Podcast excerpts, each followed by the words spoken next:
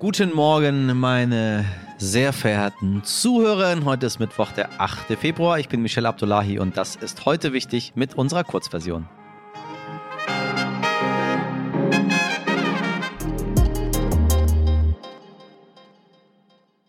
Zuerst das Wichtigste in aller Kürze.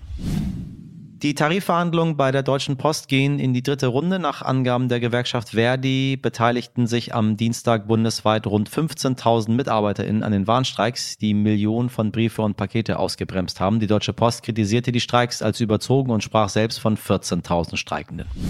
Nach Angaben eines EU-Berichts verbreitet Russland gezielte Desinformation, auch in Form von gefälschten Magazincovern aus Europa. Damit möchte der Kreml offenbar Zweifel daran sehen, wer der Aggressor im Ukraine-Krieg ist.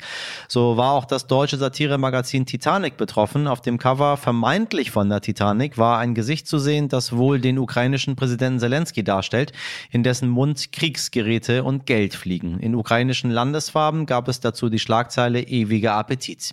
Der Europäische Auswärtige Dienst gab an, dass der ukrainische Präsident Zelensky mit dem von Russland gefälschten Cover verunglimpft werden sollte. Wir müssen uns auf ausländische Akteure konzentrieren, die absichtlich und in koordinierter Weise versuchen, unser Informationsumfeld zu manipulieren, sagte der EU-Außenbeauftragte Josep Borrell. Zudem erklärte er, dass diese Desinformation aus Moskau eine Waffe des Kremls sei, die der Demokratie schaden.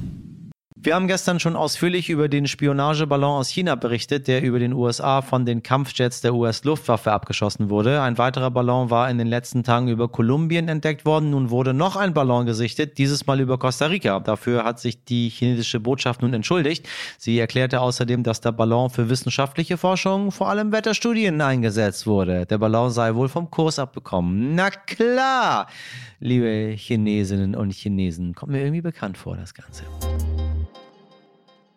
Diese Woche hat mit einer erschreckenden Nachricht aus der Türkei und Syrien begonnen. Behörden sprechen von bis zu 23 Millionen Betroffenen. Am Montagmorgen ist es zu einem ersten großen Erdbeben im Südosten der Türkei und in Teilen Syriens gekommen. Wenige Stunden später wurden beide Länder immer wieder von weiteren Erdbeben erschüttert.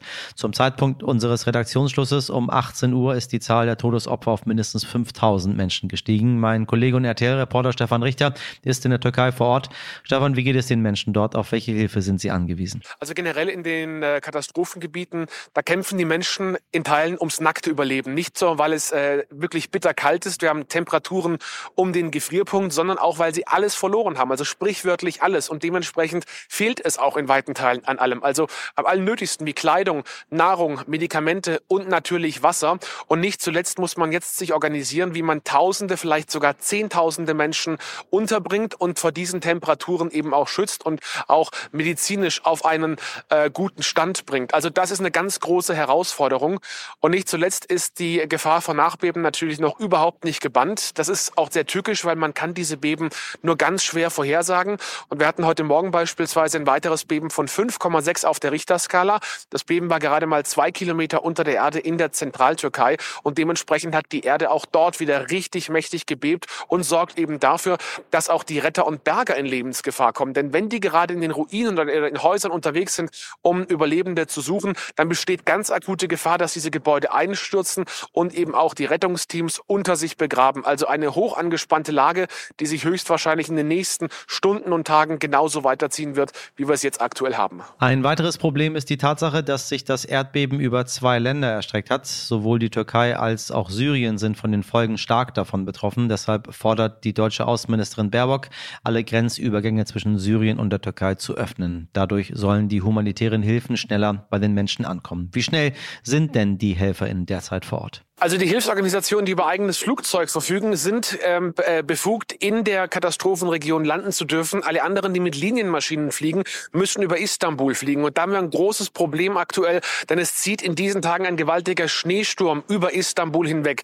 Der sorgt für Flugausfälle und der sorgt auch für Verspätungen. Und dementsprechend stauen sich gerade viele Ärzte, Krankenschwestern, äh, ehrenamtliche Helfer und vor allen Dingen auch ganzes Gerät und Medikamente aktuell in Istanbul.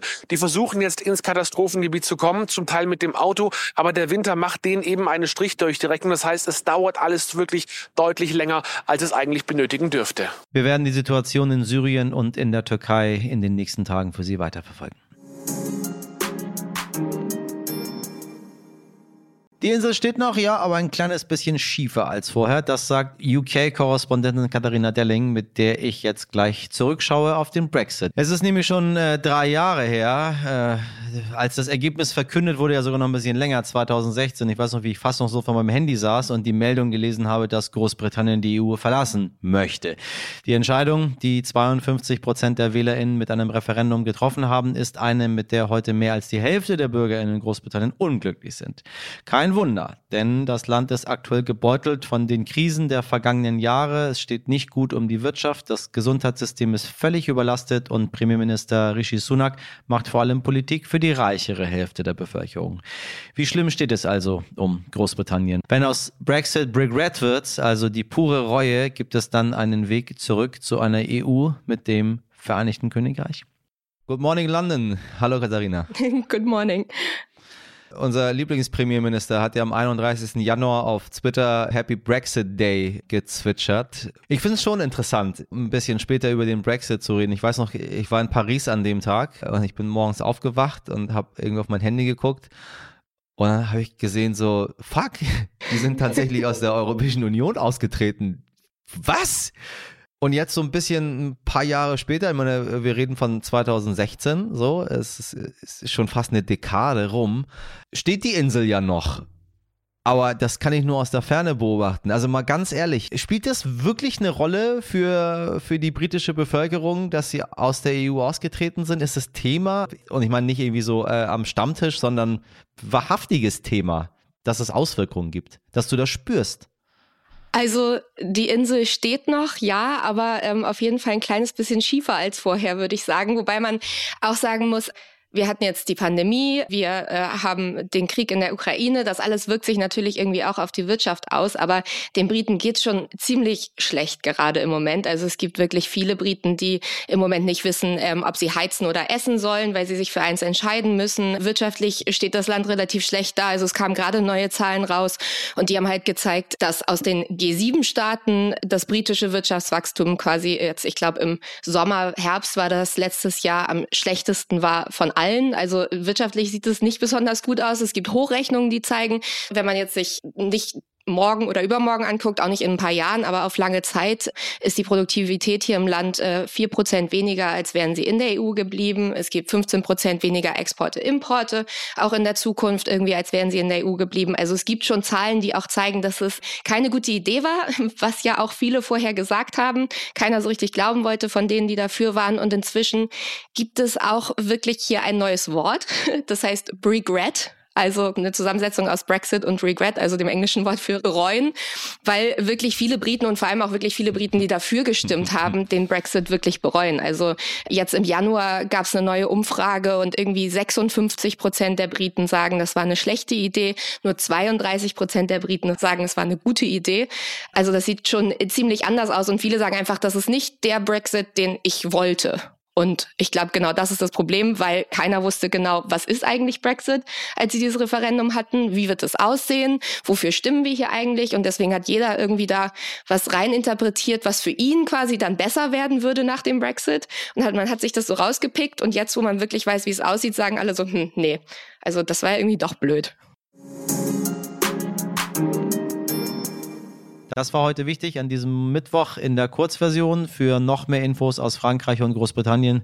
Sie wissen natürlich, was kommt. Hören Sie doch gerne unsere Langversion, in die wir jeden Tag noch mehr Liebe und noch mehr Infos packen. Sie erreichen uns, wenn Sie mögen, unter heute wichtig stern.de. Haben Sie einen schönen Tag. Machen Sie was draus. Ihr Michel Abdullahi.